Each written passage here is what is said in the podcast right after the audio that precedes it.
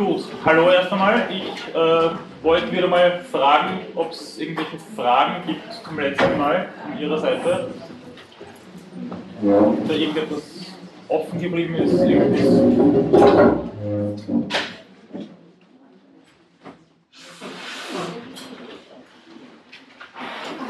Ja, bitte. die Patientenverfügung Ja. irgendwas gesagt, aber ich, das, das war nicht so klar. Ah, Ich mache ohnehin eine kurze Wiederholung und da werde ich auf das zu sprechen kommen. Sollte es dann noch immer unklar sein, dann einfach nachfragen, bitte. Ja? Also auf das werde ich sowieso noch eingehen kurz.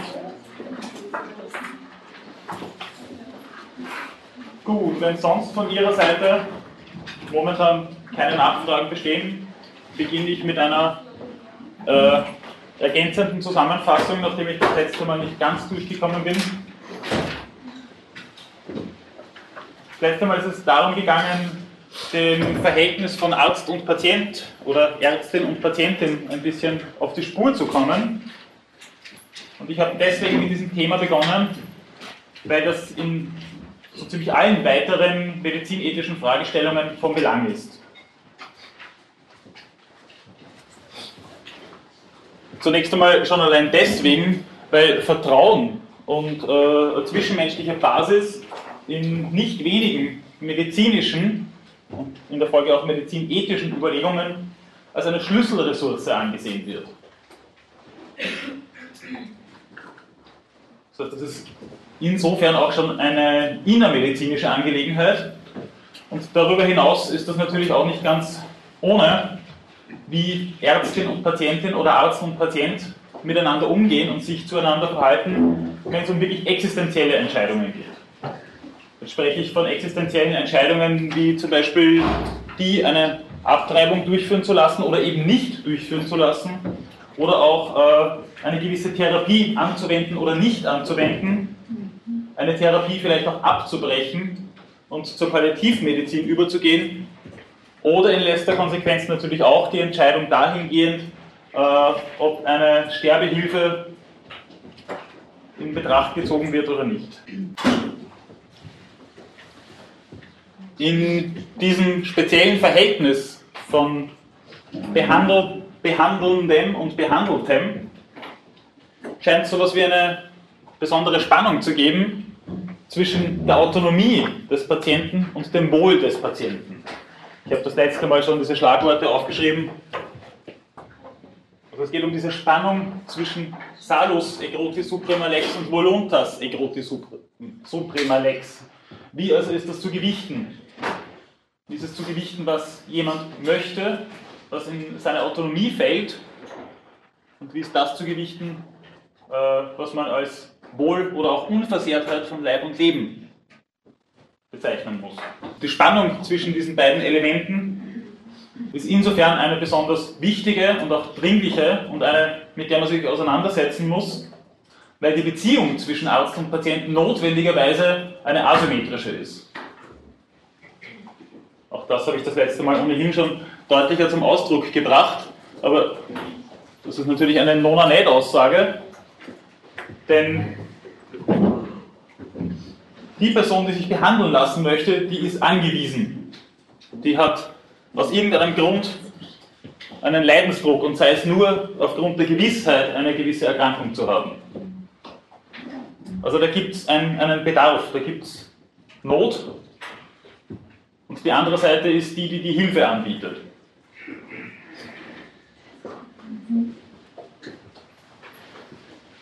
Das ist einmal die existenzielle Situation und darüber hinaus geht es natürlich auch um die Asymmetrie bezüglich der Fachkompetenz. Ein Mediziner ist ein Mediziner und ein Laie ist ein Laie. Auch das natürlich in gewisser Weise trivial, aber das konstituiert, konstituiert auch soziale Rollen. Ich habe auch schon darauf hingewiesen, dass es, äh, wie soll ich sagen, mehr als bloß eine Maske ist, ob jemand mit Doktortitel und Arzttitel auftritt und sich womöglich auch noch einer gewissen, Sprach, einer gewissen Sprache mit gewissen Fachtermini bedient, sondern das ist einfach mehr. Das kann auch dahin gehen, dass jemand ein besonderes Vertrauen zu so einer Person aufbaut, kann aber auch dazu führen, dass sich jemand eingeschüchtert fühlt und damit die Schlüsselressource Vertrauen wieder eine ist, die uns entgleitet. Das letzte Mal habe ich dann ferner die vier Modelle der Arzt-Patienten-Beziehung im Hinblick auf diese Spannung Ihnen kurz präsentiert. Wir gehen zurück auf Linda und Ezekiel Emanuel, schreibe ich nochmal kurz raus.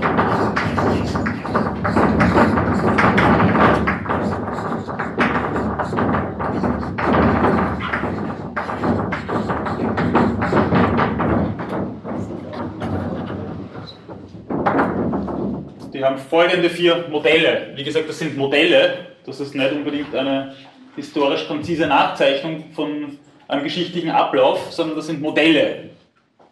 Äh, also haben folgende vier Modelle analysiert und beschrieben. Das erste wäre das paternalistische. Das ist natürlich das Feindbild par excellence für Menschen, die über dieses Verhältnis nachdenken und äh, der Voluntas ein zumindest größeres Gewicht einräumen möchten. Denn dahinter verbirgt sich eine Zentrierung auf den Arzt oder die Ärztin und auf das Wohl des Patienten, aber die Autonomie ist aufgrund äh, fehlender Fachkompetenz in diesem Bild eine, die unterwandert wird. Der Arzt ist in dem Fall die Person, die über das notwendige Fachwissen und die objektiven Kriterien verfügt, damit äh, eine hinreichend gute Behandlung vollzogen werden kann. Die Patientin ist Laie, nicht mehr. Jetzt könnte man natürlich sagen, das ist ein Wahnsinn und das ist es in gewisser Weise natürlich auch, äh, wenn so ein Modell Realität wird und die jeweilige Person, die behandelt wird, einfach nichts mehr zum Mitreden hat. Nichtsdestotrotz könnte man auch den Vorteil in dieser ganzen äh, Sache erblicken, dass es zunächst einmal äh, eine immanent vertrauensgeleitete Beziehung sein könnte, in der äh, die Patientin eben nicht genötigt ist, irgendwelche Entscheidungen zu treffen. Und diese Schlüsselressource Vertrauen könnte dann eine sein, die wirklich wird. Und darüber hinaus kann das Recht auf Nichtwissen, von dem ich das letzte Mal auch mehrfach gesprochen habe, äh, da wirklich in, äh, seinen Platz finden.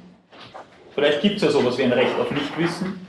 Und dann wäre hier wahrscheinlich die größte Möglichkeit, das auch zu realisieren.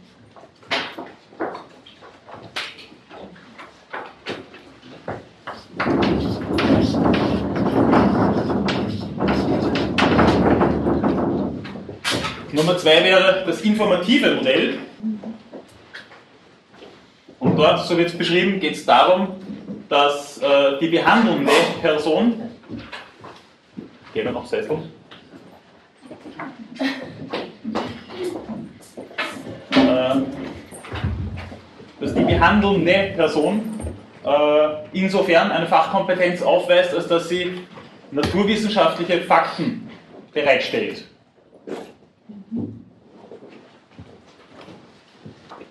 aber auch nicht mehr.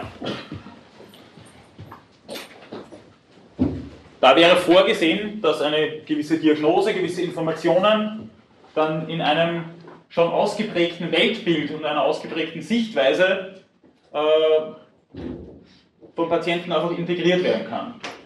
Da sind gewisse Wertvorstellungen schon da und der Arzt hat mit diesen Wertvorstellungen nichts zu tun. Das ist die Privatsache der Patientin, des Patienten und die kann dann aufgrund dieser Sachinformation, auf dieser, aufgrund dieser reinen Sachinformation entscheiden, äh, wie dann weiterverfahren werden soll, was für Therapie anzudenken wäre und so weiter.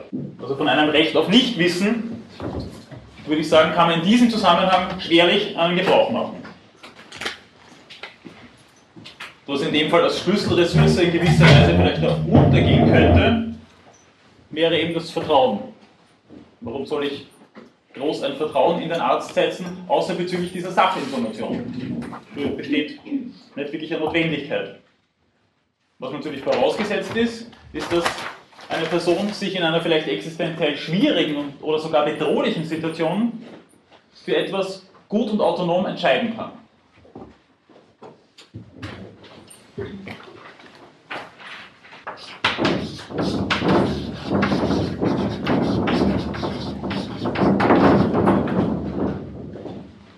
Nummer 3 war das interpretative Modell.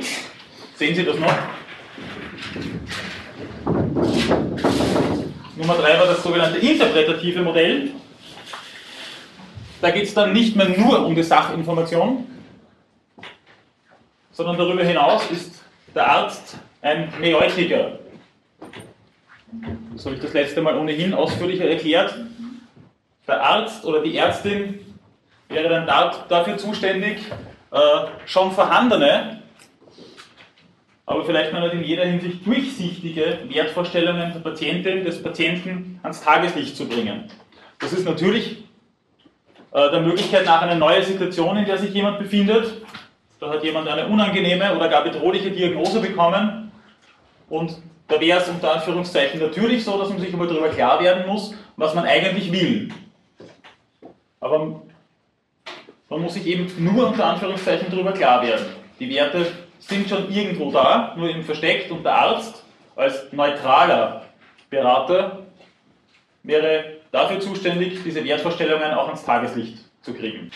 Die Frage, die sich da natürlich stellt, ist erstens einmal die, ob ein Recht auf Nichtwissen hier einen Platz haben könnte und zweitens, ob äh, eine Medizinerin, ein Mediziner wirklich so neutral und non-direktiv mit einer Patientin, einem Patienten ins Gespräch kommen kann, dass er bloß als Myeutiker oder bloß als Myotikerin in Erscheinung tritt ob das wirklich möglich ist, dass da jemand so voraussetzungsfrei, so äh, von den eigenen Wertvorstellungen abstrahierend mit jemandem umgehen kann. Geht das?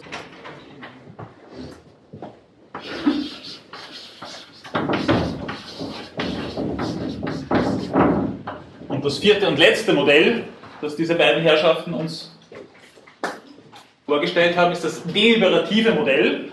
Das deliberative Modell, in dem der Arzt wie die beiden schreiben, so pathetisch, äh, als Lehrer und Freund in Erscheinung tritt. Und eine gemeinsame Entscheidung am Schluss eines umfassenden Aufklärungsgesprächs stehen müsste. Heißt, da ist dann Medizin nicht mehr, wie vor allem beim informierten Modell, äh, eine bloß angewandte Naturwissenschaft, sondern da wäre dann das Schlagwort von der praktischen Wissenschaft, wie ich meinen würde, äh, realisiert. Was da aber fraglich bleibt, ist natürlich, äh, ist es realistisch oder vielleicht doch utopisch, dass ein Arzt als mein Lehrer und Freund in Erscheinung tritt? Ist da die Schlüsselressource Vertrauen nicht schon ein bisschen überbewertet? Wäre das möglich? Es ist die Aufgabe eines Arztes, ein guter Lehrer und ein guter Freund zu sein. Nehmen wir das so wahr?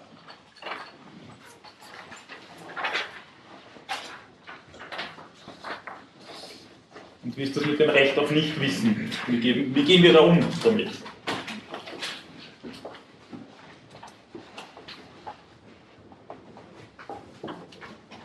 Darum würde ich unterm Strich meinen, das ist jetzt äh,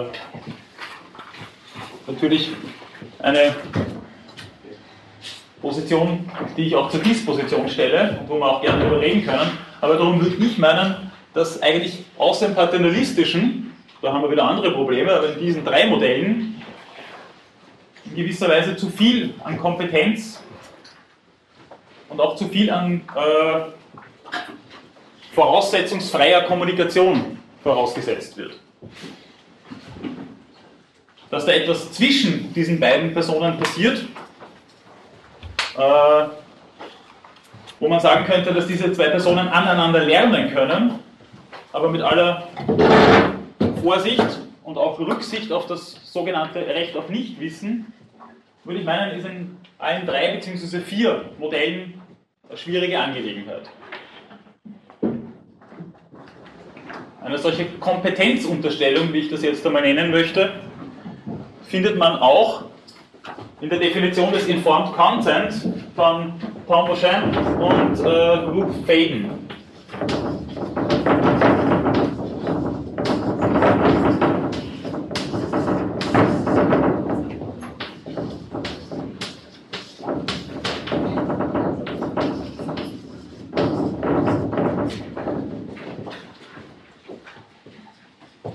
Zwei haben äh, eine Definition des Informed Consent vorgelegt, die sich in gewisser Weise daran orientiert, die nach wie vor sehr stark rezipiert und diskutiert wird und die, wie ich meinen würde, auch ein bisschen an denselben Problemen krankt wie diese drei bzw. vier Modelle. Bei denen geht es auch zunächst einmal darum, dass man sagt, es gibt eine Entscheidungsfähigkeit, ich kürze das jetzt einmal ab da, eine Entscheidungsfähigkeit, die ist vorausgesetzt. Dass die graduell sein kann und inwiefern die graduell ist, wird da, wie ich meinen würde, nicht hinreichend besprochen. Und auch, äh, wenn es darum geht, einmal nachzuvollziehen, ist jemand entscheidungsfähig und inwieweit, was gibt es da für Kriterien? Kann man das objektiv unter Anführungszeichen feststellen? Dann der zweite Punkt, den die beiden ins Auge fassen würden, wäre eine Aufklärung.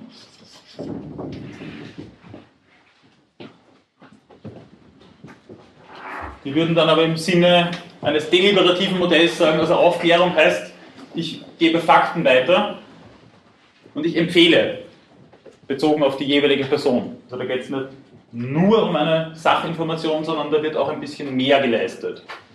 Und bei dieser Aufklärung geht es dann auch darum, dass sich die Medizinerin der Mediziner vergewissert, ob die Information verstanden worden ist. Und auch da ist natürlich wieder die Frage, aber das ist, glaube ich, Aporie, die man nie wegkriegen wird. Da ist natürlich die Frage, wie weiß ich denn wirklich mit Bestimmtheit, dass die jeweilige Person verstanden hat, in der ganzen Tragweite, was da los ist und was da getan werden kann, muss oder soll. Also dieses Kommunikationsproblem würde ich meinen, das ist eines, das man wahrscheinlich nie wegkriegt. Und dann müsste daraus folgen Entscheidung und Behandlungsauftrag.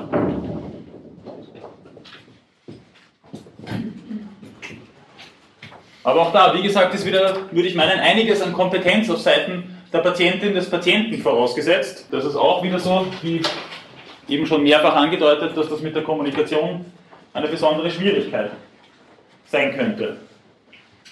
Das Problem ist ja, dass, wie soll ich sagen, jede Gegenseitigkeit in gewisser Weise an ihre Grenzen stößt.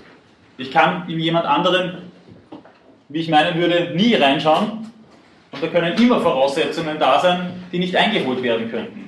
Da müsste ich quasi ein infinites äh, Aufklärungsgespräch führen, damit ich mir sicher sein kann, dass alle Informationen so angekommen sind, wie ich das intendiere. Und außerdem müsste dann meine eigene Perspektive auch eine sein, die hinten ansteht. Auch meine eigene Auffassung von Äußerungen anderer äh, ja, unterliegt immer einer Perspektive, einer biografischen Prägung und einer gewissen Situation. Aber genau aus dem Grund, würde ich meinen, ist eine Ethik der Kommunikation ein immanentes Element einer Medizinethik und einer Ethik, die sich mit der Beziehung zwischen Arzt und Patient beschäftigt. Was man da jetzt auch noch als Zusatz erwähnen könnte, ist natürlich, äh, dass das Problem sich in gewisser Weise potenziert, wenn es darum geht, dass da Sprachbarrieren vorhanden sind, dass da spezielle Codes äh, in die Sprache eingehen, die zu Missverständnissen führen können oder in einem extremeren Fall, dass zum Beispiel Psychopathologien dazu führen, dass ein sehr eigenwilliger Sprachgebrauch erfolgt. Das ist äh, was, was bei Schizophrenie-Patienten immer wieder vorkommt, dass deren äh, Sprache eine ja, für Außenstehende eigenartige ist, dass die einfach äh, einen anderen Wortgebrauch zum Teil auch haben. Und was auch in den Bereich einer Ethik der Kommunikation reinfällt, ist einmal grundsätzlich, ähm, dass es so etwas wie eine, wie eine spezielle Aufmerksamkeit braucht, wie ich meinen würde, wenn ich mich wirklich auf ein konkretes Gegenüber einlasse. Wenn die Patientin, der Patient äh, als Fall einer Regel, als äh, Kandidat für diese oder jene Operation oder womöglich als Euthanasiekandidat in Erscheinung tritt, ist es dann nicht so, dass dann schon die Gefahr besteht, dass es so etwas gibt wie einen, wie Bernhard Weidenfels das genannt hat, gesenkten Grundwasserspiegel der Aufmerksamkeit. Könnte es sein, wenn ich in vorgefertigte Kategorien gewisse Fälle hinein presse, sage ich jetzt einmal ein bisschen ungeschützt, äh, wenn ich da auf jeden Fall mit einem fixen Set an Kategorien an etwas herantrete, ist es dann vielleicht möglich, dass ich dann Konkretes und Persönliches übersehe Was mit dieser Kommunikationsethik auch in Verbindung steht, auch das jetzt noch einmal äh, wiederholend zum letzten Mal. Bitte? Euthanasie haben Sie gesagt vorhin? Jetzt habe ich es ins, Extrem, ins Extreme getrieben. Aber dann tritt jemand nur noch als Fall einer Regel auf. Und es wird von der konkreten Persönlichkeit der jeweiligen Person abstrahiert. Und das ist, wie ich meine, eine Gefahr, die in einer Ethik der Arzt-Patienten-Beziehung auf jeden Fall ähm, zumindest mitbedacht werden muss. Und darum lege ich Wert auf so eine, so eine Ethik der Kommunikation und des, und des Gegen- und Miteinanders. Und dann ist keine Kommunikation mehr möglich, oder was? Na, ich würde sagen, dass dann Kommunikation durchaus noch möglich ist, aber dass dann dennoch so ein bisschen Scheuklappen angelegt sind. Oder war das, ich weiß nicht, ist das jetzt unverständlich, was ich damit meine, oder, oder, oder Ja, das war Das war schon schwierig. Okay, wie gesagt, worum es mir gegangen ist, ist eben, dass dann, dass dann etwas nur noch in bestimmte Interpretationsmuster hineingedrängt wird und auf das direkte Gegenüber immer mit einer, mit einer hinreichenden Aufmerksamkeit eingegangen wird. Einfach weil dann jemand als Kandidat, wofür auch immer in Erscheinung tritt. Als bloßer Fall einer Regel.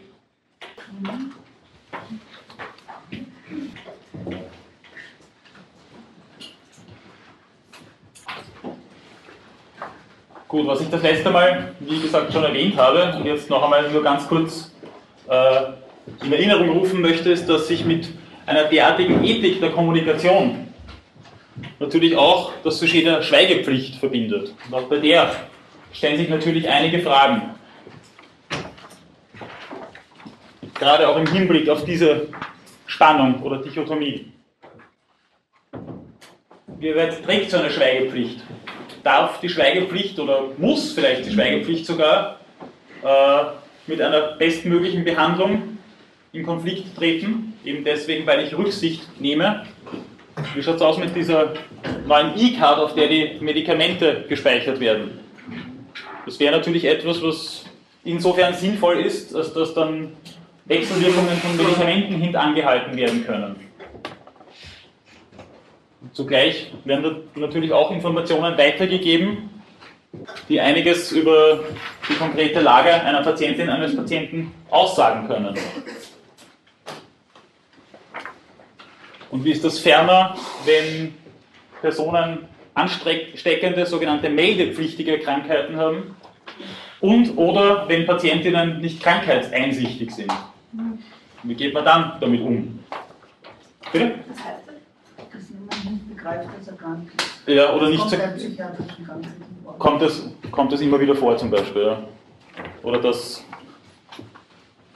Leute das berühmte äh, ah, geht, so schlimm ist er nicht äußern und äh, zugleich aber Krankheiten aufweisen, die für sie und oder auch für andere gefährlich werden können. Bitte. Da habe ich eine Bekannte, eine Mutter von zwei kleinen Kindern, die hat äh, Brustkrebsdiagnose bekommen und hat es niemandem gesagt. Also weder ihrem Mann noch den Kindern noch der Familie nicht. Ja, und ist das, ist das, ist das vertretbar? Ja, Kann man sagen, das ist, ist das die, ist das nur die individuelle Entscheidung dieser Frau? Also das, Also ich- das jetzt. Ja. Ja, ja, na, danke für den Hinweis, aber also ich würde diese Frage auch nicht beantworten können. Nein, ich auch nicht sagen. Aber, aber, ich, aber die Frage mit Nachdruck stellen. Ich glaube, dass, dass das auch ein ganz gutes Beispiel ist, zu sehen, also das passiert nicht dann, wenn jemand irgendeine äh, extreme Ausformung einer Psychopathologie hat, sondern das kann auch, wird verdrängt einfach. So, wird schon wieder weggehen. gut, das ist natürlich auch ein Mechanismus. Schienen, ja. Ja, Und dann aber das jetzt natürlich auch nur als Heuristik gedacht, wie schaut es aus, wenn jetzt beispielsweise äh, bei einem Busfahrer eine Suchterkrankung festgestellt wird und der seinen Job auf keinen Fall verlieren kann und möchte. Wie, wie geht man mit sowas um? Ich meine, es gibt, worauf ich hinweisen möchte, einfach immer wieder Spannungen, die da entstehen, bei denen es wahrscheinlich nicht hinreicht, einfach mit, mit einem Set an, an Normen und Regeln darauf loszugehen und zu sagen, gut, und damit ist diese Sache geregelt. Darum auch noch einmal dieser Nachdruck auf eine Ethik der Kommunikation und der Auseinandersetzung mit der je konkreten Persönlichkeit.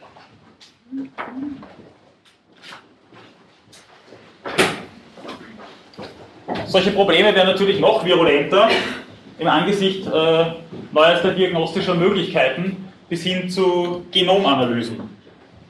Da schaut diese ganze Angelegenheit sowohl mit der Schweigepflicht als auch mit dem Informed Consent vielleicht doch noch einmal ein bisschen anders aus oder zumindest haben wir da noch keine sedimentierten Vorgehensweisen. Da gibt es eine neue Form des Wissens hinsichtlich dessen fraglich ist, wie wir mit diesem Wissen umgehen können, sollen, dürfen.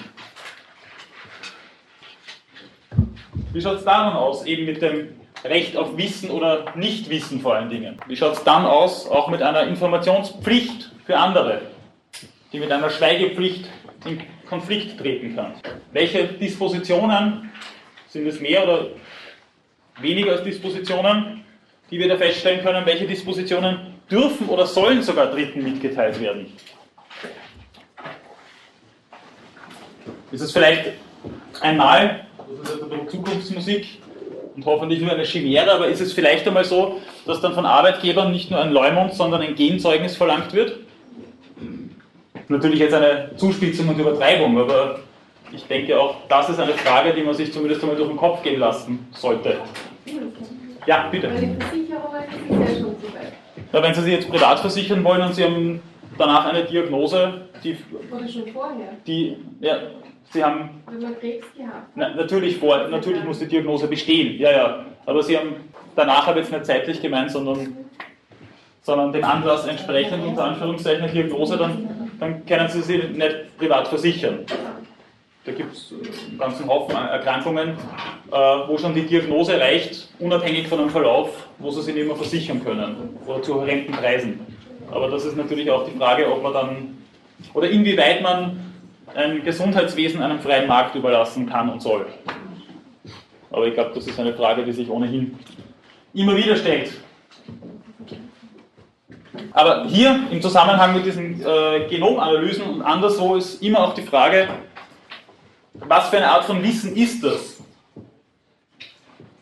Wie gehen wir mit dem um? Und äh, ein bisschen flapsig formuliert, äh, was wissen wir, wenn wir das Wissen? Was genau wissen wir da? Wie gehen wir mit dem um?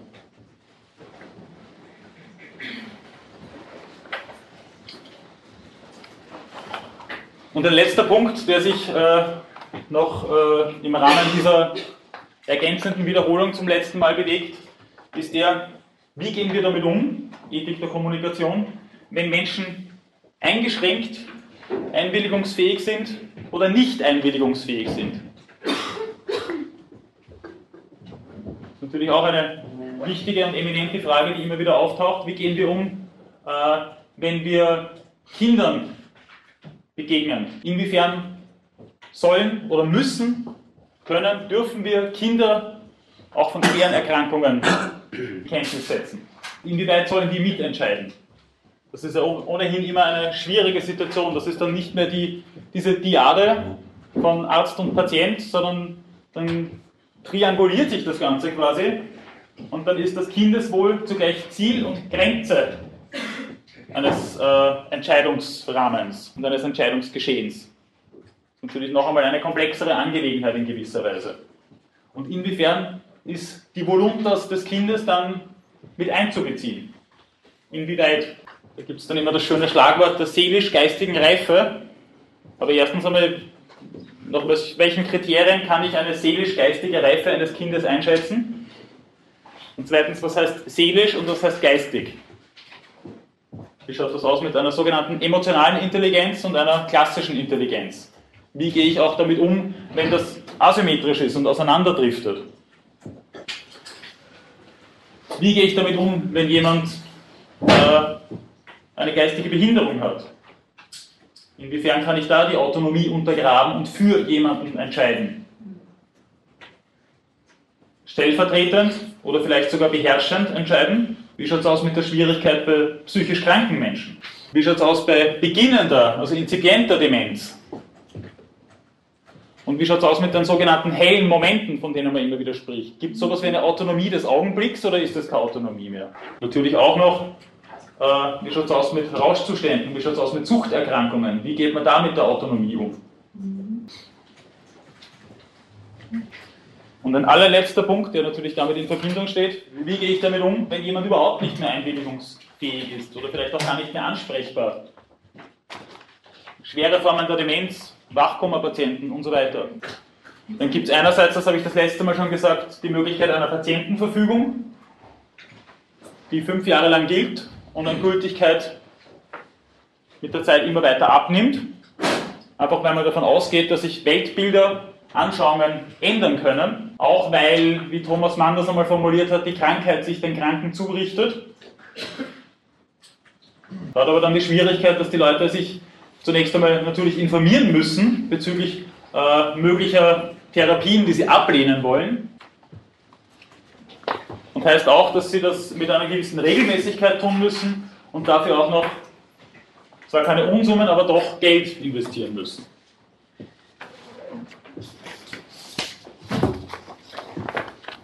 Und weil wir nicht davon ausgehen können, dass das jede und jeder in jeder Situation tut, gibt es natürlich auch den Fall, wo eine Patientenverfügung nicht vorliegt und Entscheidungen getroffen werden müssen für jemanden. Dann gibt es den sogenannten mutmaßlichen Patientenwillen. Das ist natürlich auch andererseits eine sinnvolle Angelegenheit, die Angehörigen zu fragen, was hätte der gewollt, was hätte die gewollt, wie gehen wir damit um? Aber natürlich reinschauen kann ich auch ein Angehöriger nicht. Und wenn die schon in den Startlöchern sind, weil sie das schöne große Haus erben, dann ist es ihnen vielleicht überhaupt nicht bewusst, dass sie die Äußerungen ihrer Angehörigen uminterpretiert haben. Das muss nicht einmal böse Absicht sein.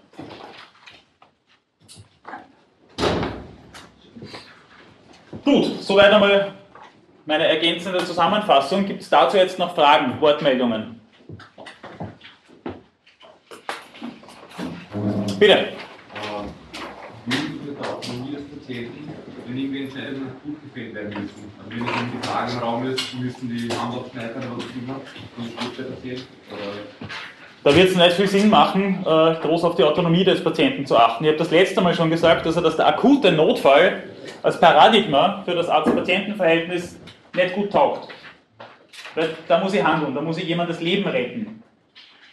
Also wenn da jemand kurz vorm Verbluten ist, weil, also jetzt Extrembeispiel, die Hand in eine Maschine reinkommen ist, dann werden wir da jetzt wahrscheinlich kein langes Aufklärungsgespräch führen. Womöglich vor dem Hintergrund dessen, dass man der da nebenbei verblutet. Also so geht man nicht damit um. Und ich glaube, das ist auch zu Recht so. Also, außerdem geht man dann davon aus, dass Leute sich in einem Schockzustand befinden und wenn sich jemand in einem Schockzustand gegen eine Behandlung wehrt, würde ich meinen, ist es zumeist zu rechtfertigen, äh, gegen den aktuellen Willen dieser Person zu handeln. Das ist ja wieder so eine Geschichte. Darum auch dieser Hinweis auf diese, diese Autonomie des Augenblicks. Äh, gibt sowas oder muss man vielleicht momentane äh, Befindlichkeiten und Wünsche manchmal nach hinten anstellen und, und schauen, was denn längerfristig gewollt werden kann? Aber natürlich auch wieder eine gewisse Schwierigkeit. Gibt es sonst noch? Bitte. Wie schaut das mit dem suchtkranken Busfahrer in der Praxis aus? Da ist ja die Schweigepflicht aufgehoben, oder? Die wäre dann, dann aufgehoben, wenn man, wenn man dann wirklich sieht, dass der, dass der andere Leute gefährdet. Ich meine, wenn der Arzt nichts davon weiß, na gut. Ja. Aber es gibt, es gibt gewisse Umstände und das wäre so ein Umstand, wo die Schweigepflicht natürlich aufgehoben werden kann. Das nennt man dann Gefahrenverzug. Also der Arzt dann verpflichtet sogar, dass er das wählen oder leitet, oder? Weiß ich nicht, ich denke nämlich schon, dass es sogar verpflichtet wäre. Es besteht ja auch, äh, wenn Sie jetzt ins Krankenhaus kommen, äh, nachdem Sie fürchterlich verprügelt worden sind, eine Anzeigepflicht der Ärzte. Also wenn, da, wenn, wenn die da merken, dass da etwas, etwas äh, nicht mit rechten Dingen zugegangen ist, müssen die Anzeige erstatten.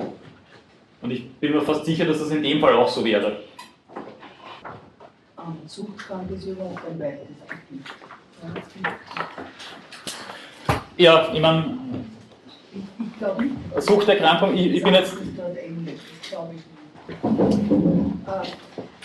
Suchterkrankung als, als äh, ein Thema zu nehmen, ist ohnehin eine Schwierigkeit, da haben Sie natürlich recht, weil es gibt auch Leute, die Waschzwänge haben. Ne? Also, und das eine, eine, Art, eine Art von Sucht darstellen. Aber ich kann nach Medikamenten süchtig sein, ich kann nach Opiaten, äh, Kokain Also Ja. das ist ja auch, auch und ich glaube auch nicht, dass die Schweigepflicht dort damit Bitte? Ich, ich glaube nicht, dass die Schweigepflicht dann endet. Das glaube ich nicht. Aber ich werde es. Nein, sie, sie ändert nicht grundsätzlich, das habe ich nicht gemeint. Also wenn jetzt jemand, äh, jemand zum Arzt kommt und, und, und, und äh, da rauskommt, dass der die oder der äh, eine Suchterkrankung hat, dann ist damit nicht automatisch gesagt, dass, dass das jetzt an die große Glocke gehängt werden muss. Es geht nur darum, also wenn, wenn so eine spezielle Konstellation wäre, wie geht man damit um? Und da kann man mir nicht vorstellen, dass man dann, also ich bin mir da jetzt auch nicht tausendprozentig sicher, aber da glaube ich nicht, dass, dass der Arzt dann schweigen darf. Ja, aber wem gegenüber? Ähm, Nein.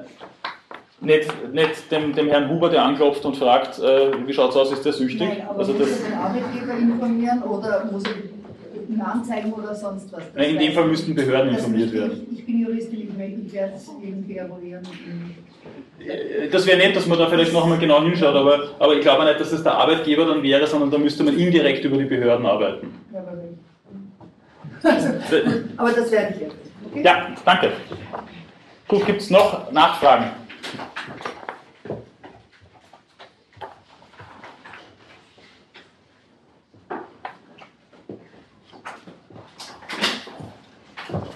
Ich hätte noch eine Frage. Ja, bitte. Gehen wir dann auf die Autonomie der Kinder noch ein in der Vorlesung? Bitte? Gehen wir dann noch auf die Autonomie der Kinder ein in der Vorlesung? Ich werde noch einmal speziell überhaupt äh, darauf zu sprechen kommen, auf, auf diesen ganzen Themenkomplex, wie man, wie man damit umgeht. Ich werde aber jetzt keine ganze Vorlesung über Kinder und so weiter halten, sondern ich, ich werde versuchen dann äh, äh, so einen Begriff der, der Anormalität äh, noch einmal hereinzuholen, wo es dann natürlich nicht darum geht, Kinder für anormal zu erklären, sondern, sondern was ist, wenn äh, durchschnittliche Parameter nicht, nicht funktionieren. Also zum Beispiel bei Kindern, äh, zum Beispiel bei geistig behinderten Menschen. Wie geht man mit dem um? Was, was folgen daraus für Verpflichtungen? Gut, wenn es ansonsten dazu jetzt keine Fragen mehr gibt, dann würde ich das nächste Thema anreißen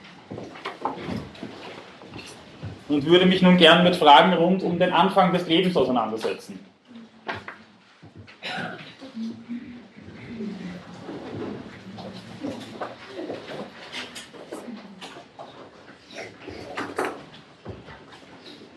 Beginnt natürlich mit der Frage, wann beginnt menschliches Leben als solches? Wann betrachten wir jemanden als Mensch? Was ist ein hinreichendes Kriterium dafür, jemanden als Mensch zu sehen und natürlich dementsprechend zu behandeln? Bis hin zur Zuerkennung oder Anerkennung von Menschenrechten. Ab wann ist jemand jemand? Oder ab wann ist es etwas, ein Zellhaufen, wie es so schön heißt? Ab wann ist sie, er, es zu schützen? Und ab wann Träger von eben diesen eindeutig definierten Rechten? Das, wie schaut es aus mit der Anerkennung oder Zuerkennung von Rechten? Und das ist ein eminenter Unterschied.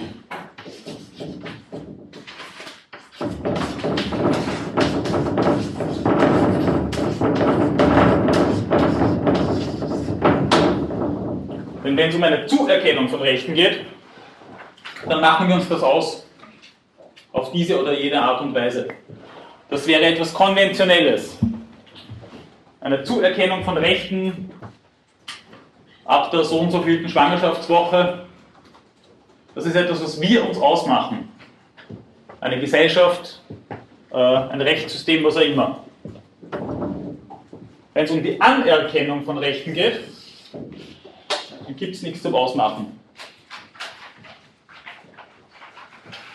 Dann erkenne ich nur an, was da ist. Da gibt es weder einen Goodwill noch sonst etwas.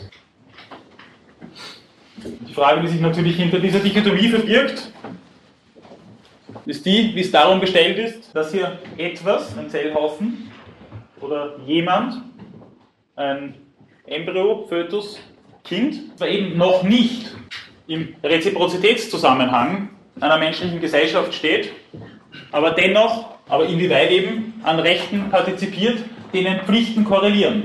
Also das heißt, dieses klassische Bild einer Reziprozität von Rechten und Pflichten zieht da natürlich nicht. Wie geht man eben damit um? Oder wäre vielleicht sofort ja, diese äh, fehlende Reziprozität gerade der Grund, und da gibt es einige, äh, die in diese, Hin in diese Richtung oder in diese Hinsicht argumentieren würden, wäre das gerade der Grund, warum es keine absoluten moralischen Pflichten gegenüber ungeborenem Leben gibt und es rein an einer Zuerkennung hängen muss. Bitte. Ja, in dieser Richtung wäre auch meine Frage, ob man nicht die Position vertreten kann, dass es sowas wie eine Anerkennung von Rechten nicht gibt. Das ist, ist nur. Ja, das kann man auch. Ja. Ja. So eine Position kann man vertreten. Ja.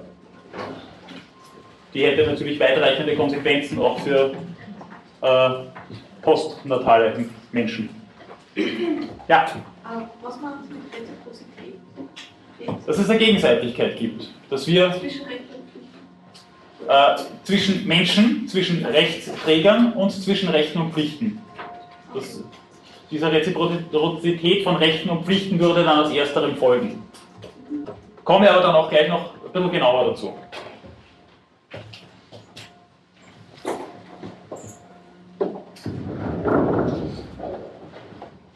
Jetzt gibt es klassischerweise natürlich, was dieses Problem anbelangt,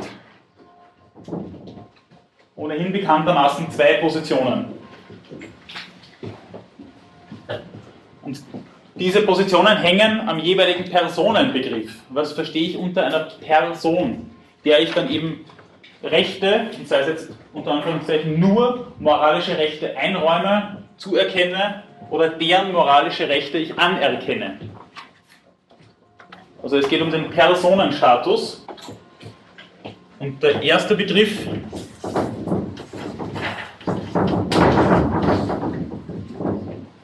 Der erste Personenbegriff geht zurück auf Boetius, einem spätantiken Philosophen.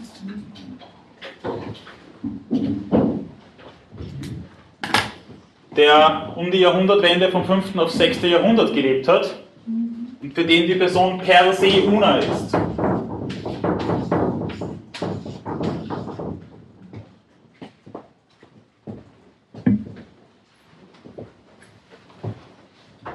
Und dieser Würdebegriff,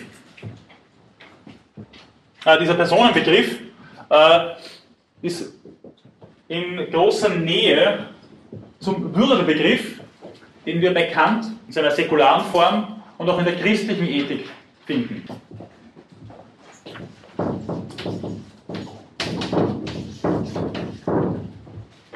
Das heißt, die Person ist äh, insofern ein Würdenträger, als dass ihr Menschenwürde zukommt.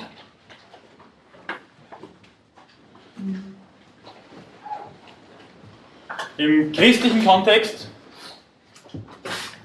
und auch in anderen, aber ich rede jetzt einmal vom christlichen Kontext, da wir in einem christlich geprägten soziokulturellen Kontext sind. Äh, dort ist es so, dass diese Würde an die Geschöpflichkeit und manchen Interpretationen an die Gottesebenbildlichkeit des Menschen geknüpft ist. Und daraus leitet sich ab eine Unverfügbarkeit des Lebens. Es gibt einen absoluten Schutz des Lebens und keinen Wert. Die Würde unterscheidet sich, also gerade bekannt, aber auch in anderen christlichen Ethiken, also nicht das, äh, unterscheidet sich von einem Wert insofern, dass die Würde keinem Vergleich unterzogen werden kann. Das ist kein Preis, würde Kant sagen. Kann mit anderen Gütern nicht in Konflikt treten, ist unverhandelbar und auch unverlierbar. Das heißt, ich kann meine Würde nicht in diesem äh, Kontext kann ich das nicht, kann ich nicht verwirken, indem ich äh, ein Fehlverhalten an den Tag lege. Vor diesem Hintergrund dürfte es eigentlich auch keine Todesstrafe geben. Egal was ich gemacht habe, meine Würde kann ich nicht verwirken. Sie ist unverlierbar.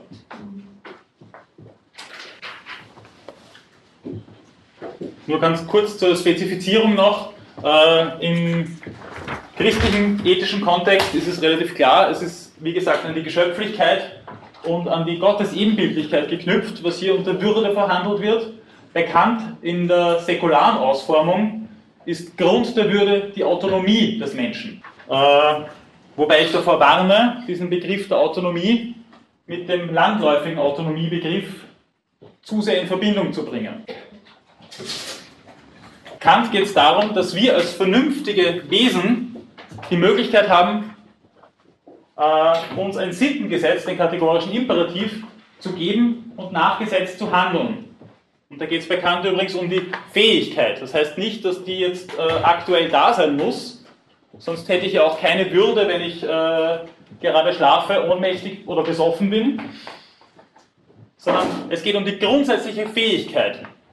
Und die ist bei Menschen da, auch wenn jemand äh, mit einer schweren geistigen Behinderung äh, auf die Welt gekommen ist. Grundsätzlich hätte er die Fähigkeit gehabt. Es geht um die formale Möglichkeit der Autonomie.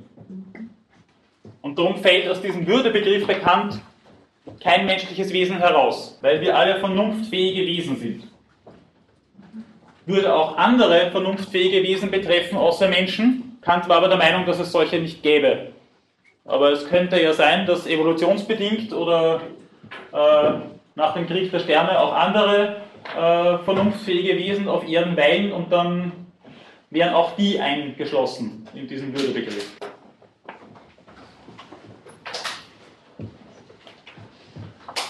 Das heißt aber natürlich auch, dass ein gewisser Entwicklungsstatus da keine Rolle spielen kann. Also ob der Embryo jetzt fünf Tage alt ist oder das Kind 15 Jahre alt, macht so gesehen keinen Unterschied. Bestimmte Entwicklungsstadien oder andere Parameter, wie zum Beispiel Schmerzempfinden, können da nicht berücksichtigt werden. Wenn ich streng nach diesem Personenbegriff vorgehe, da gibt es natürlich dann auch wieder Abstufungen in unterschiedlichen Theorien, aber wenn ich mal grundsätzlich von so einem Personenbegriff ausgehe, braucht es einen radikalen Lebensschutz über alle Entwicklungsstadien des Menschen. Nachdem die Würde, wie gesagt, unverhandelbar ist, und die Vernunftfähigkeit, die potenzielle Vernunftfähigkeit, das ausschlaggebende Kriterium, gibt es hier keine Abwägung.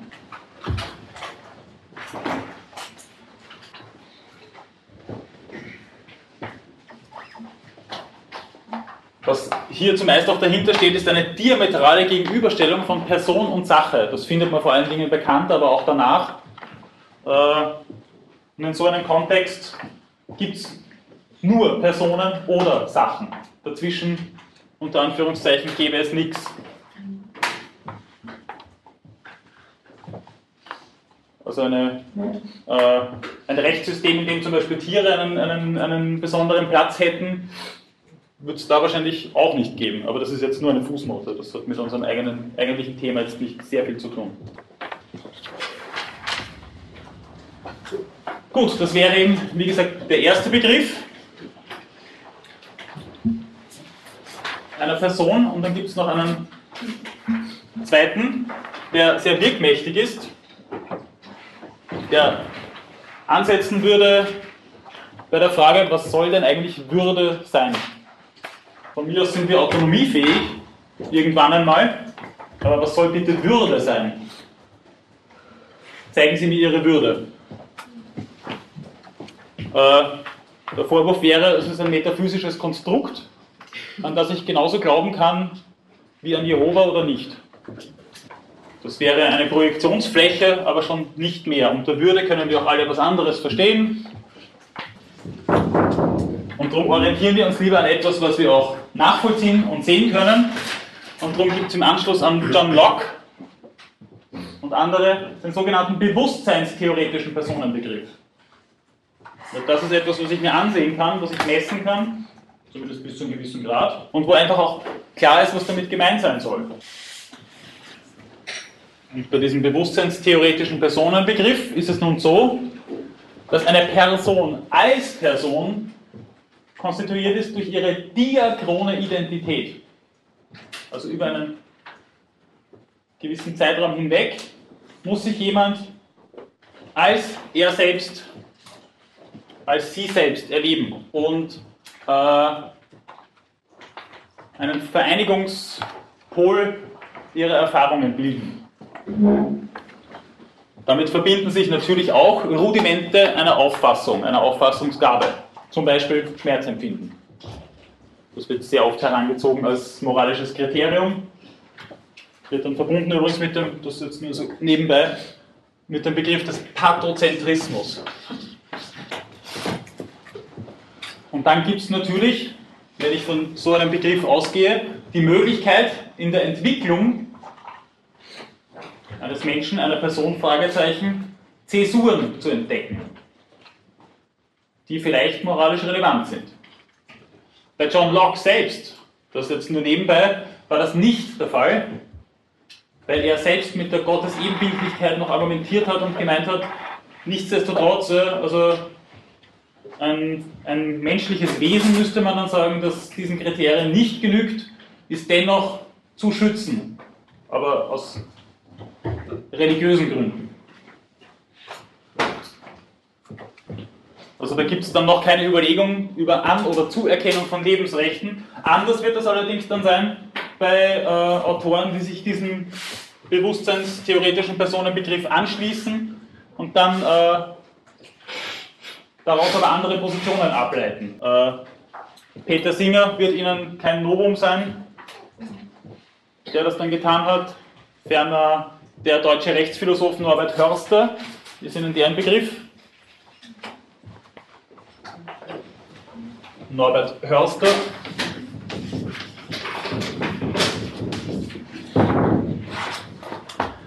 Der relativ ähnlich wie Peter Singer argumentiert und dann so Bücher geschrieben hat wie Abtreibung im säkularen Staat, Ethik des Embryonenschutzes oder auch Sterbehilfe im säkularen Staat.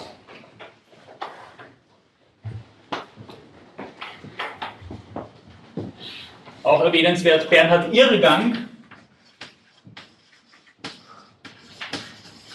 und Hans-Martin Sass, also der ist zum Beispiel ein ganz berühmter Protagonist der Medizinethik aus Deutschland, Hans-Martin Sass. Und bei denen ist es je unterschiedlich, was für ein Kriterium dann für eine An- oder Zuerkennung von Personenrechten ausschlaggebend ist. Aber es gibt auf jeden Fall einen qualitativen Sprung in der Entwicklung eines Menschen, in dem, ja, wie soll man da reden, in dem aus etwas jemand wird. Sollte man so reden, ich weiß es nicht. Aber es ist natürlich auch in gewisser Weise eine Schwierigkeit. Wie gesagt, bei A gibt es weder einen Anlass noch eine Möglichkeit, da etwas zu gradualisieren oder Zäsuren in eine Entwicklung hinein zu interpretieren. Zu diesem Personenbegriff her gibt es dann ein Set an klassischen Argumenten, die sich damit verbinden. Der ein erstes eben das der Kontinuität ist.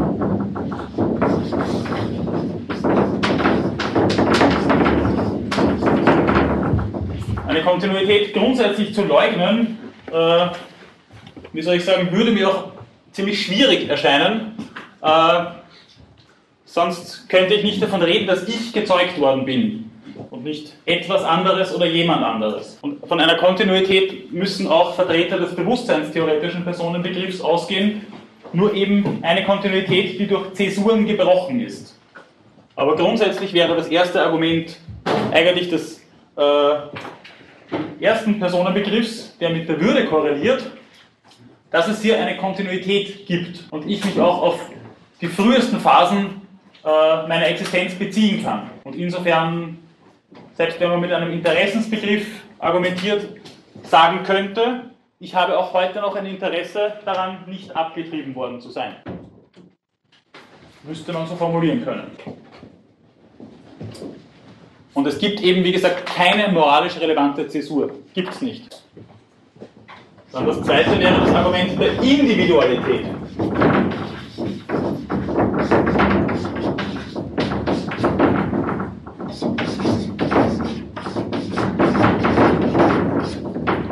Schließlich geht es darum, dass eine Person per se una ist. Individualität. Dann hat es äh, diesen berühmten Streit gegeben, dass es ja einen Punkt gibt, bis zu der Mehrlingsbildung möglich wäre. Und solange der nicht erreicht ist, äh, kann man ja schwer von Individualität reden. Könnten ja auch zwei sein oder drei oder vier. Und insofern wäre dann die Schutzwürdigkeit noch nicht erreicht, weil das mit der Individualität noch nicht da ist. Äh, worauf dann die Befürworter dieses Personenbegriffs geantwortet haben, das heißt nicht äh, unteilbar, sondern heißt ungeteilt. Damit wäre dieses Argument aus dieser Perspektive auch schon wieder vom Tisch. Dann natürlich eng mit diesem Argument verbunden ist das der Identität.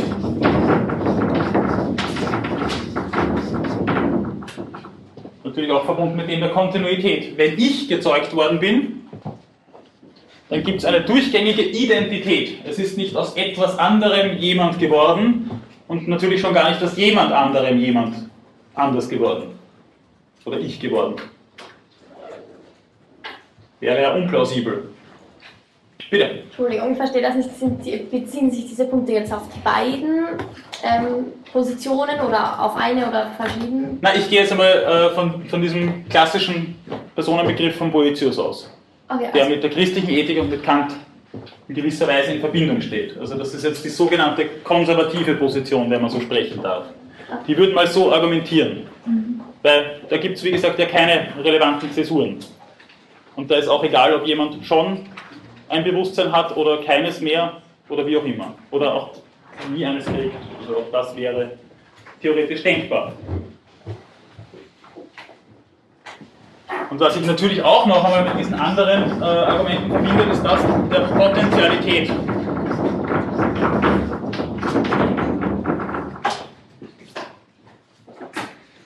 Natürlich kann ein äh, wenige Wochen alter Embryo äh, nicht autonom handeln. Das wäre unding, so zu sprechen. Aber schon Kant selbst hat gesagt, es geht darum, dass die Fähigkeit angelegt ist. Es geht um die Potentialität. Wenn alles gut geht, wird daraus ein vernünftiger Mensch. Und aufgrund dessen ist er schon schützenswert, auch wenn noch die frühesten Stadien der menschlichen Entwicklung im Gange sind. Das heißt, das wären die Argumente, warum äh, diesem Personenbegriff zufolge das menschliche Leben nie einer Abwägung zugänglich ist und das Recht auf Unversehrtheit von Leib und Leben ein immer gültiges. Also, ein, also jedes, jedes andere Interesse, das nicht äh, auf Leib und Leben geht, wäre eines, das weniger Belang hätte, wäre niedriger gradig im Vergleich dazu. Gut, jetzt war zwar meine Mutter mit mir schwanger, äh, dennoch hat es in der Zwischenzeit moralische Zäsuren und Sprünge gegeben. Ich äh, bin wahrscheinlich schwer mit einem Embryo zu verwechseln und dazwischen ist doch einiges geschehen. Und im Extremfall könnte ich auch sagen, ich bin ja auch nicht mehr derselbe, der ich mit 6, 7, 8 Jahren war. Ich bin doch eine andere Person. Bin auch mit dieser Person von damals schwer zu verwechseln. Da haben sich nicht nur ein paar kleine Ansichten geändert, sondern ich als Ganzes habe mich doch geändert, verändert.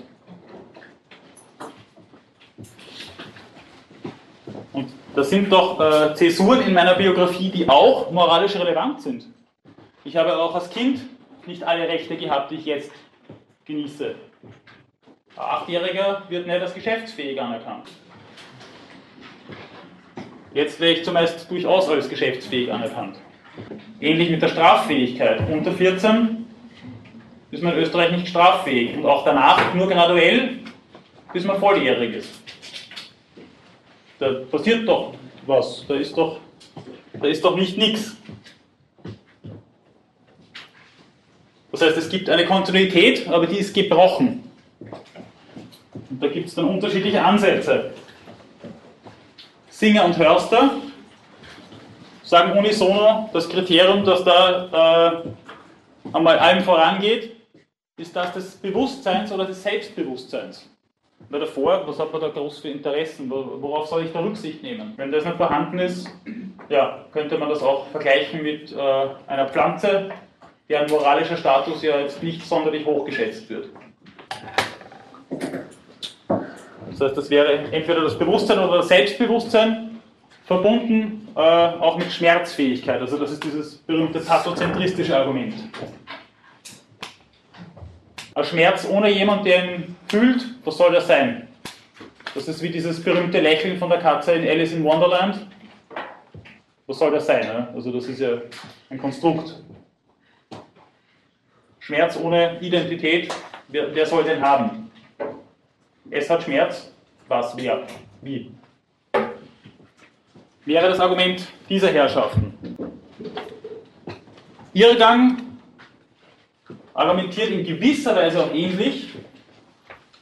Der meint also, ein, ein Bewusstsein oder Selbstbewusstsein, das kann ich ja nicht feststellen. Ja? Das kann man vielleicht jemand glaubhaft vermitteln und das ist gar nicht da oder umgekehrt, ich sehe nichts davon und dennoch ist Bewusstsein da.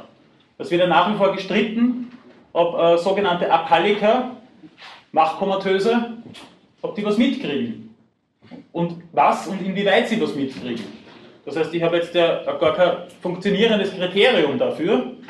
Und da sagt er, also bevor ein EEG möglich ist in der 25. Woche, kann er mir fix davon ausgehen, dass da niemand irgendwas mitkriegt. Danach wahrscheinlich auch noch nicht, aber bis zur 25. Woche ist einmal fix gar nichts los. Und so wie Peter Singer dieses Thronfolger-Argument äh, bedient hat, müsste man auch da sagen, also bevor das nicht so weit ist, äh, warum soll ich da Rechte einräumen?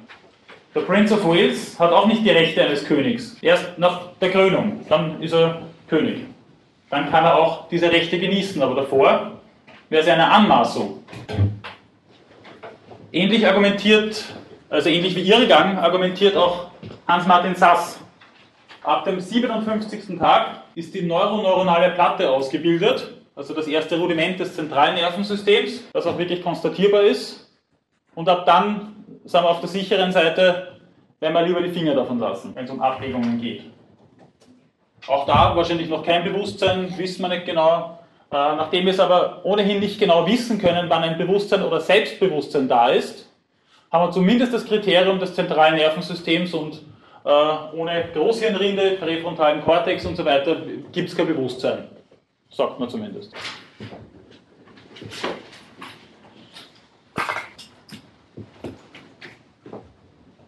Und dann gibt es auch noch äh, Jürgen Habermas, den ich da jetzt nur kurz erwähnen möchte. Der meint also einen radikalen Schutz des Lebens, der analog zu einem Würdebegriff funktionieren würde, auch wenn er den Würdebegriff nicht verwendet, wäre überhaupt erst ab der Geburt anzusiedeln. Weil davor ein reflexives Selbstbewusstsein anzunehmen, ist ein Unding. Kann sich doch niemand an pränatale Phasen seines Lebens erinnern. Das heißt, da wird es auch kein Selbstbewusstsein geben oder Selbstreflexion. Und darüber hinaus ist doch äh, so eine Person äh, immer auch dadurch konstituiert, dass sie mit anderen im Umgang ist. Das heißt, im reziproken Kommunikationszusammenhang steht. Und das macht gerade eine Person aus, sagt Habermas. Das heißt, die eigentliche Zäsur in der Entwicklung eines Menschen ist die Geburt. Das ist ja vollkommen klar. Okay, das heißt, wir haben eine Kontinuität, die ist gebrochen. Äh, und es macht jeder einen anderen Vorschlag bezüglich dessen, wann denn dann äh, eine moralisch relevante Zäsur statt hat. Wie gehen wir damit um? Und da kommt dann wieder die sogenannte konservative Position und sagt, Moment einmal, was macht sie da eigentlich? Ab, der, ab dem 57. Tag, ab der 12. Woche, wie es im Gesetz festgeschrieben ist, da komme ich gleich noch dazu, äh, bis ins sechste Monat, wie in England die Praxis ist, bis zur Geburt. Dann können wir es ja gleich bis nach der Geburt ausdehnen. Und wie lange geht es dann noch? Ein Selbstbewusstsein, ein stabiler Gebrauch des Wortes Ich, kaum vor dem zweiten Lebensjahr. Also kaum vor dem zweiten Geburtstag, Entschuldigung. Im zweiten Lebensjahr frühestens. Kann man nicht erst dann von äh, einem Selbstbewusstsein reden, wenn jemand das Wort Ich stabil gebraucht. Das habe ich interessanterweise mal mitbekommen in Mexiko, die Nachfahren der Mayas äh, sehen Kinder erst ab dem zweiten Geburtstag als Menschen an. Nicht, dass sie sie äh, dann nach Belieben behandeln dürften, Aber als Mensch angesprochen werden Kinder dort ab dem zweiten Geburtstag. Hängt natürlich mit der hohen Säuglingssterblichkeit in früheren Zeiten zusammen, aber traditionell gehen die so damit um. Warum machen wir das nicht auch? Äh, und nachdem das natürlich alles sehr befremdlich klingt und wir so ja nicht umgehen mit Kleinstkindern und wir so auch nicht sprechen, gibt es äh, von der sogenannten konservativen Seite aus noch das Argument des Slippery Slopes.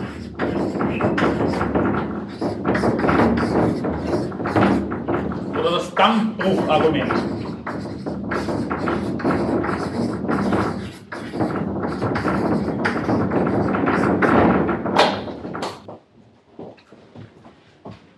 Denn dann könnte es ja wirklich so sein, dass wir uns auf eine Slippery Slope schiefe Ebene begeben. Und dann ist es zuerst die zwölfte Woche, dann die 24., die 36. und dann ist die vierte Woche nach der Geburt und dann könnte es ja noch weitergehen. Und dann könnte es vielleicht einmal die Legalisierung postnataler äh, nataler Abtreibungen geben. Und das ist doch Infantizid und das geht doch nicht. Also wenn wir uns nicht einig werden können auf ein ordentliches Kriterium für eine Zäsur, dann ist es besser, wir lassen die Finger davon, wäre dieses Argument.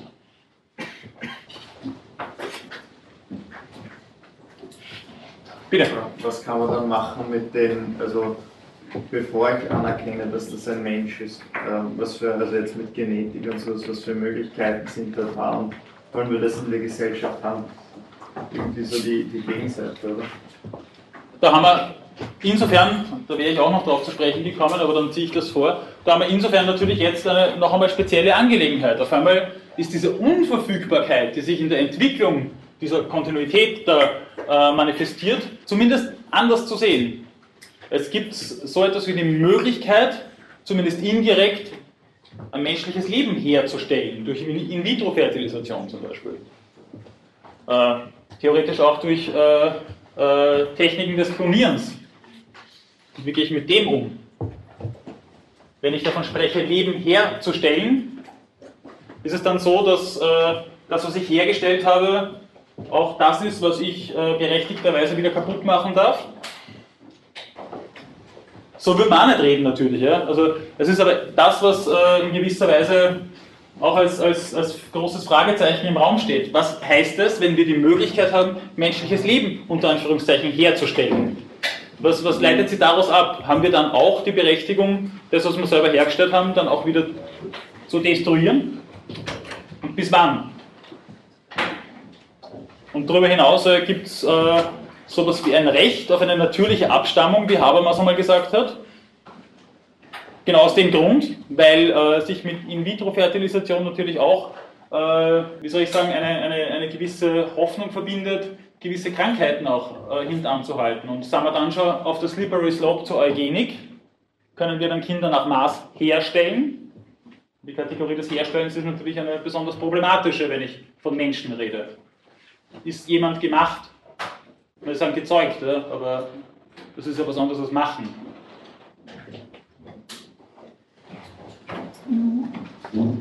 Ist das hinreichend jetzt beantwortet? Ja. Gibt es sonst noch Fragen? Das war jetzt immer nur so die kurze Darstellung dieser Positionen. Es dazu noch Nachfragen?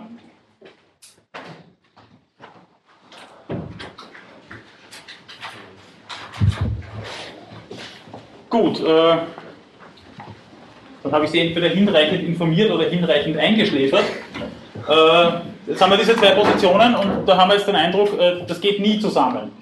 Die Ansagen, es gibt eine Zäsur und die ist moralisch relevant und das ist auch der Grund dafür, die Verankerung, warum eine Praxis der Abtreibung überhaupt möglich ist.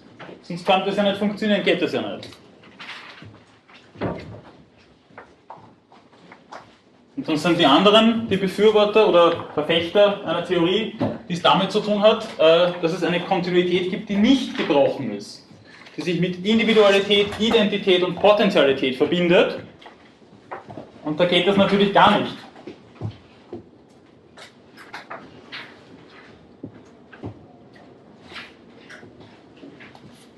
Jetzt schlägt zum Beispiel die Diskursethik vor, wir müssten einen Konsens finden. Habermas, Apel, einen gesamtgesellschaftlichen Konsens, wie wir nun damit umgehen. Es gibt diese beiden Anschauungen und für beide ist es eine Zumutung in gewisser Weise zu sagen, gut, ab der zwölften Woche ist Schluss.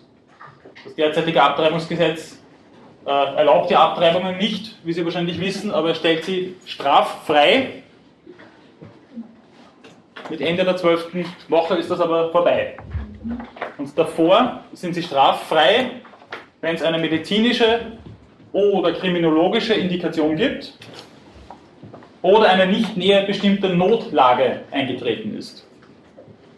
Das ist der Gesetzestext. Dann ist eine Abtreibung straffrei. Niemand redet davon, dass sie erlaubt sei. Steht explizit nicht im Gesetz drinnen. Gut, jetzt sagen die einen äh, Kontinuität und so weiter. Äh, das ist unverfügbar, da kann man nicht, da kann man nicht irgendein ein, ein, ein Karriereinteresse äh, in, in Abwägung kriegen mit einem, mit einem Lebensschutz. Das ist ja Aufweichung der Menschenrechte. Und die anderen sagen, äh, Moment einmal, erstens einmal gibt es eine Praxis, äh, die vor dem Hintergrund von Illegalität unglaubliche Probleme aufwirft. Das heißt, ihr argumentiert eigentlich an der, an der real existierenden Praxis vorbei. Und es gibt nun einmal Zäsuren. Da, da tut sie doch was. Ich gehe doch anders um, wenn jemand so oder so konstituiert ist. Und da einen Konsens zu finden, dem alle Betroffenen zustimmen können, scheint ein Ding der Unmöglichkeit zu sein. Jetzt sind aber diese Diskursethiker nicht so blauäugig zu sagen, es gibt immer einen Konsens, wo alle freiwillig zustimmen können, äh, dass der zwanglose Zwang des besseren Argumentes sticht äh, und, und dann im Endeffekt alle zufrieden sind damit. Das wird genau bei solchen Dingen nicht funktionieren. Und da ist es auch kein Zufall, dass gerade Habermas dann das Beispiel der Fristenlösung heranzieht und meint, es gibt, sobald es keinen Kompromiss, äh, keinen Konsens geben kann, noch die Möglichkeit eines fairen Kompromisses. Da könnte man jetzt wieder sagen, na gut, aber das mit der zwölften Woche, das ist ja eh ein fairer Kompromiss. Da hat man sich auf was geeinigt. Aber nichtsdestotrotz, ja, also fairer Kompromiss klingt nach Friede, Freude, Eierkuchen, aber in Wirklichkeit haben wir nach wie vor einen, einen, einen, einen stark anhaltenden Diskurs. Da gibt es einerseits diese berühmten äh, Demonstrationen und äh, die Leute, die sich vor die Abtreibungskliniken stellen und damit äh, den andauernden Massenmord an äh, vorgeburtlichem Leben anprangern. Und dann gibt es eben auch Leute, die so argumentieren wie Judith Jarvis Thompson,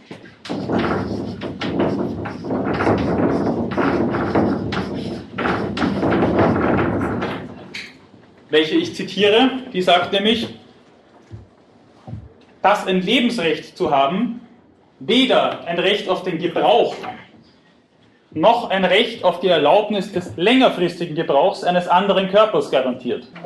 Und wenn ich eine derartige Meinung vertrete, dann ist natürlich das mit der Fristenlösung auch vollkommener Unsinn.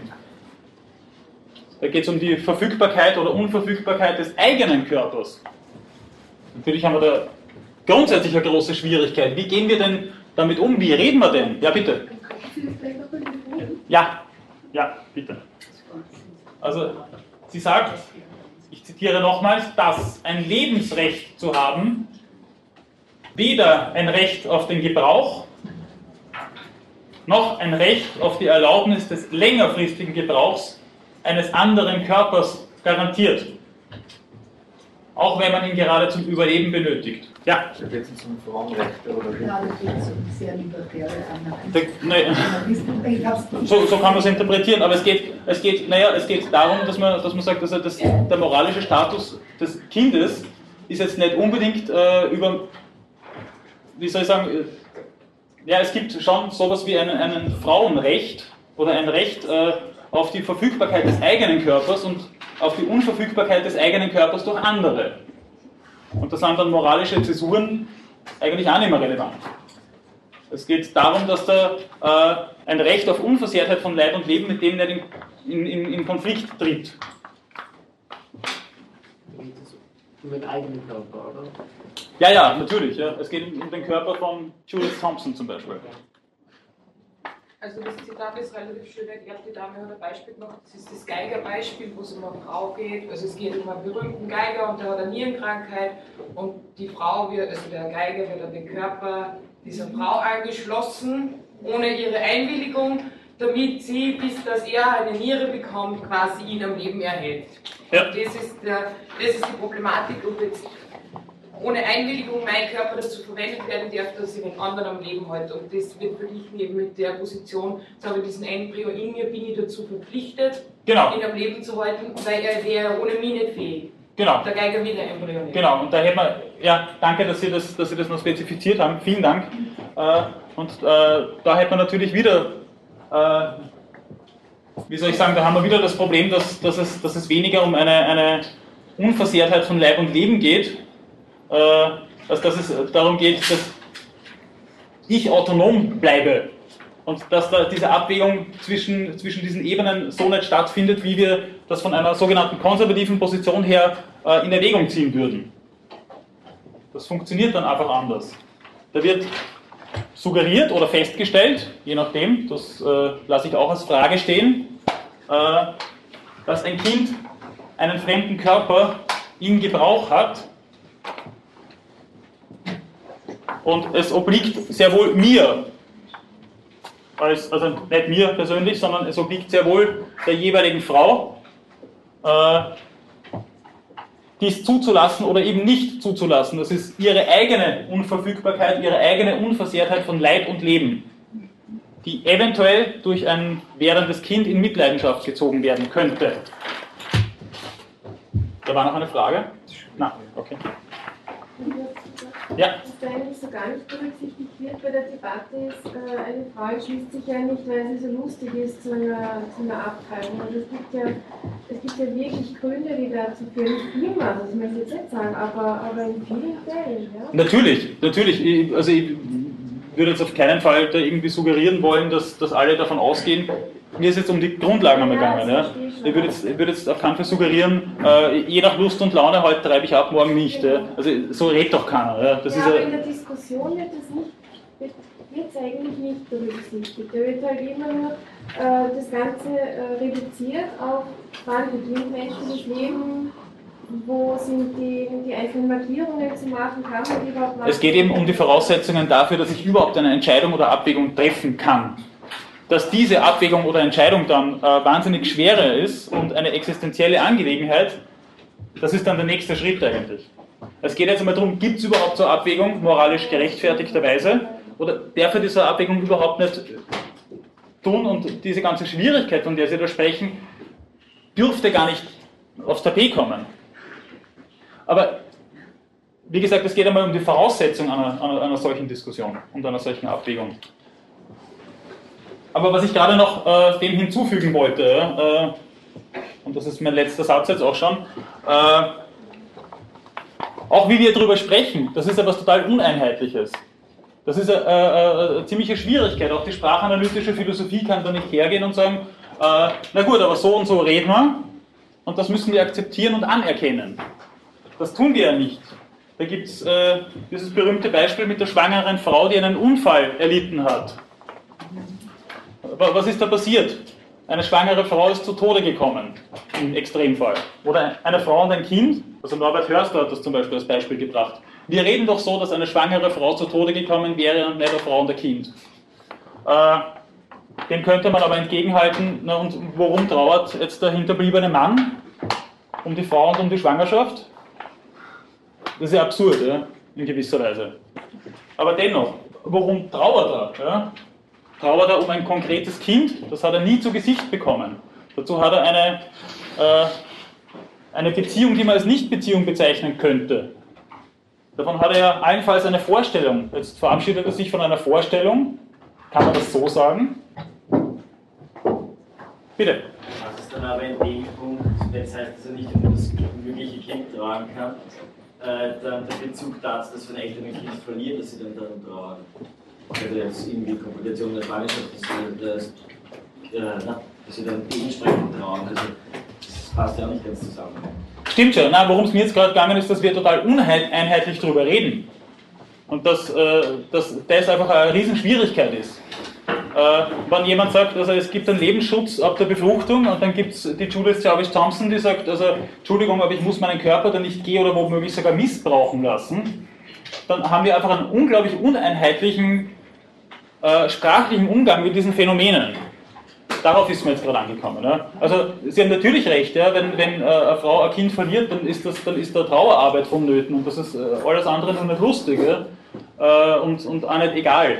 Aber dennoch, ja, also wie sprechen wir drüber? Aus welcher Perspektive sprechen wir drüber? Und wahrscheinlich ist das eine der großen Schwierigkeiten, nämlich dass da Perspektiven äh, zumindest nicht berücksichtigt werden. Natürlich steht in der Zeitung, dass eine schwangere Frau einen Unfall gehabt hat. Aber ist das die Perspektive des trauernden Vaters? Und was gestehen wir ihm dazu? Darum ist es mir gegangen, dass da Ebenen, Perspektiven und Sprechweisen vermischt werden und wir dann aufgrund dessen oft ein Riesenproblem damit haben, äh, da die Dinge auseinanderzuhalten. Gut, und mit dieser wunderschönen Aporie wünsche ich Ihnen jetzt schöne Osterferien. Vielen Dank.